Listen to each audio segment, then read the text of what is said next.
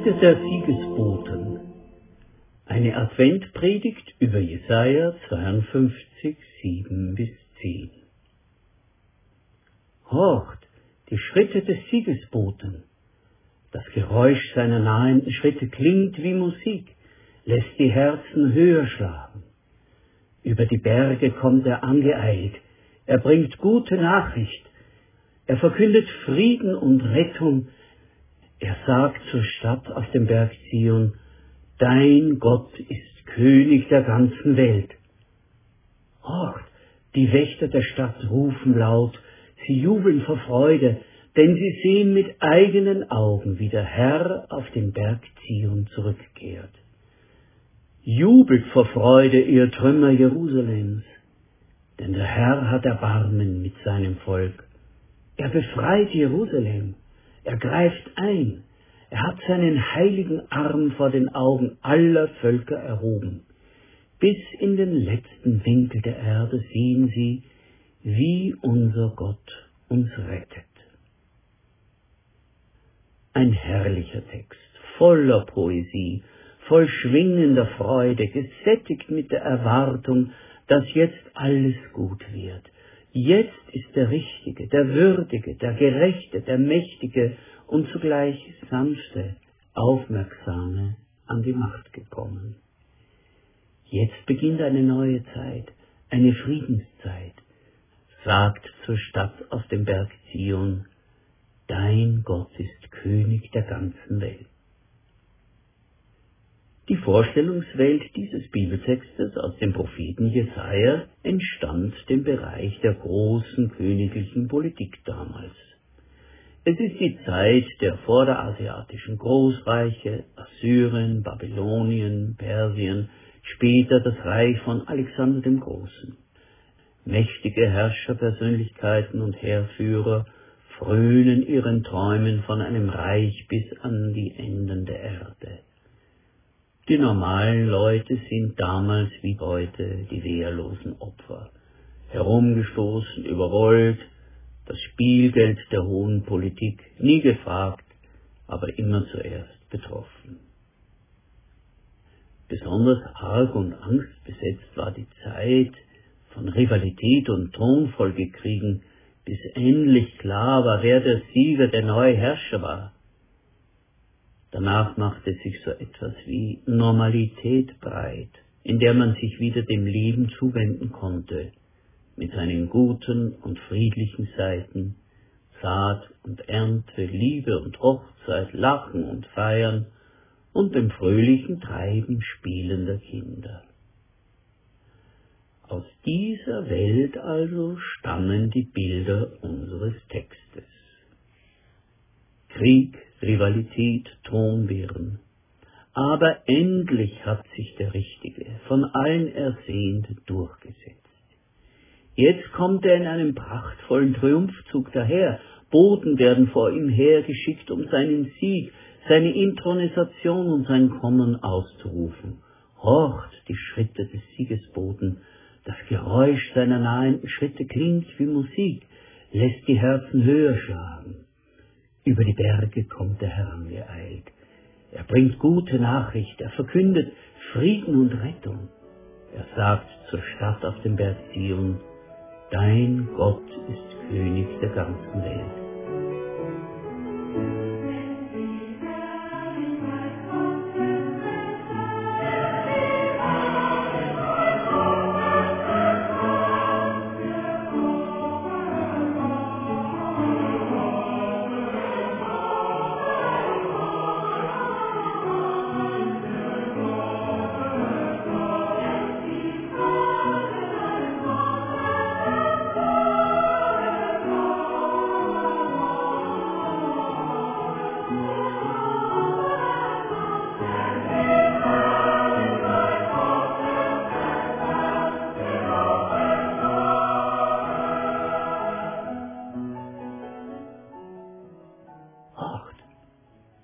Wächter der Stadt rufen laut.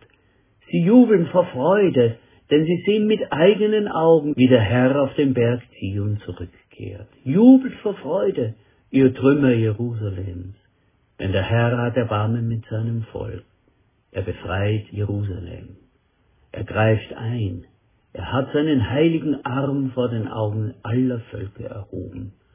Bis in den letzten Winkel der Erde sehen sie nun, wie unser Gott uns rettet. So viel ist klar.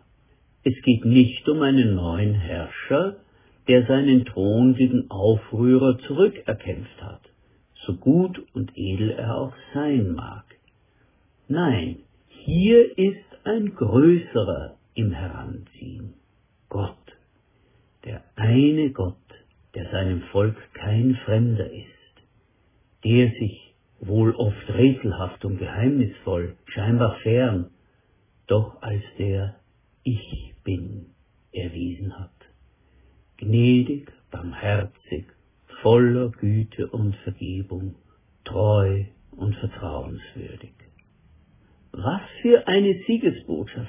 Gott, dem seine Menschen trauen gelernt hatten, ist in Zeiten nationaler Katastrophen nicht untergegangen, ist nicht zur Randfigur der Religionsgeschichte verblasst, sondern erweist sich neu als der Lebendige und Bestimmende. Dein Gott ist König der ganzen Welt. Jubelt vor Freude, ihr Trümmer Jerusalems, denn der Herr hat Erbarmen mit seinem Volk. Er befreit Jerusalem, er greift ein, er hat seinen heiligen Arm vor den Augen aller Völker erhoben. Bis in den letzten Winkel der Erde sehen sie, wie unser Gott uns rettet. Aber was hat dieser mächtige Text mit Advent zu tun? Mit Weihnachten? Mit Bethlehem?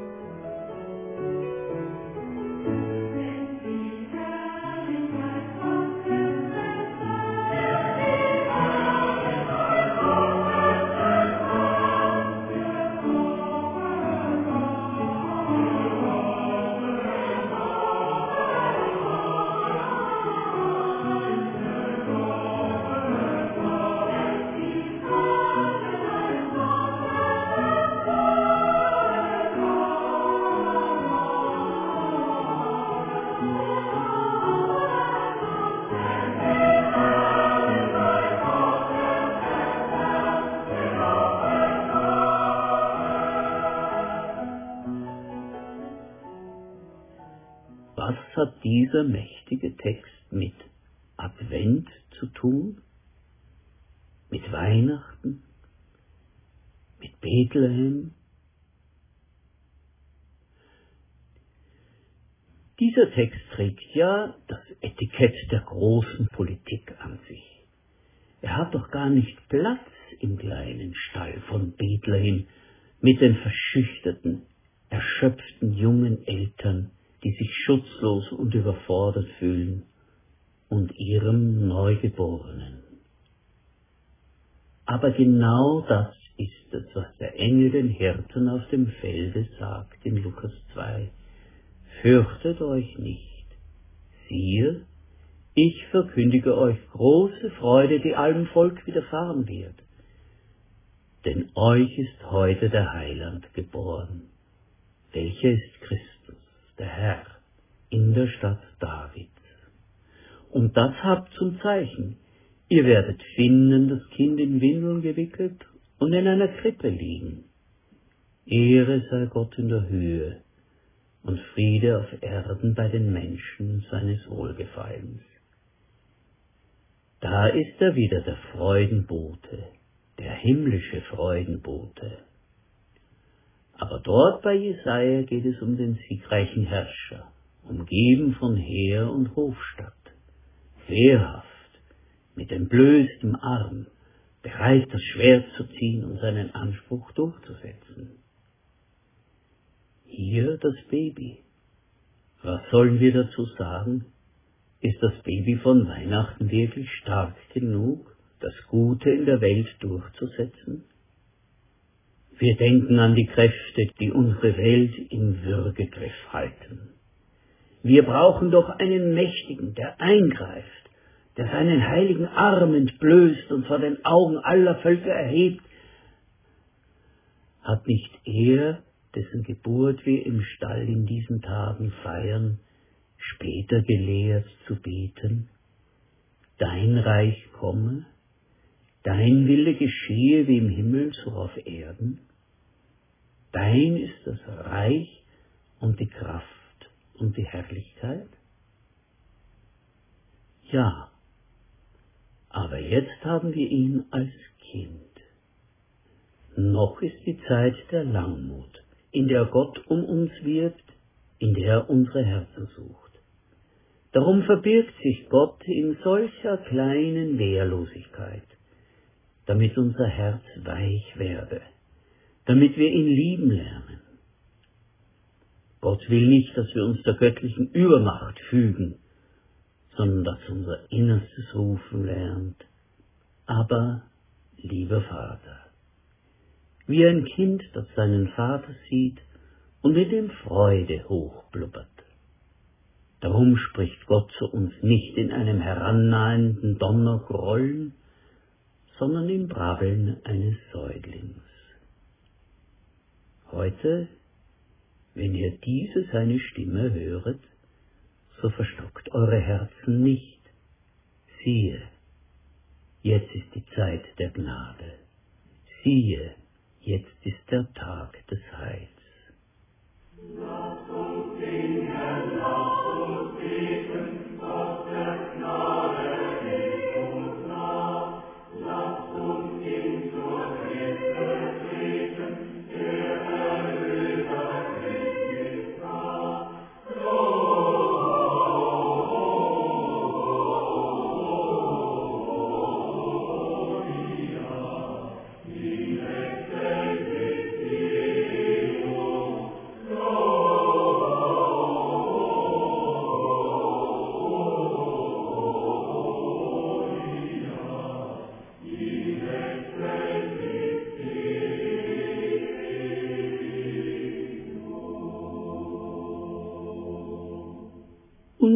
Werden die Hirten, die kleinen Leute, die ganz unten in der Hackordnung des Lebens angesiedelt sind, zu guter Letzt selber zu Freudenboten.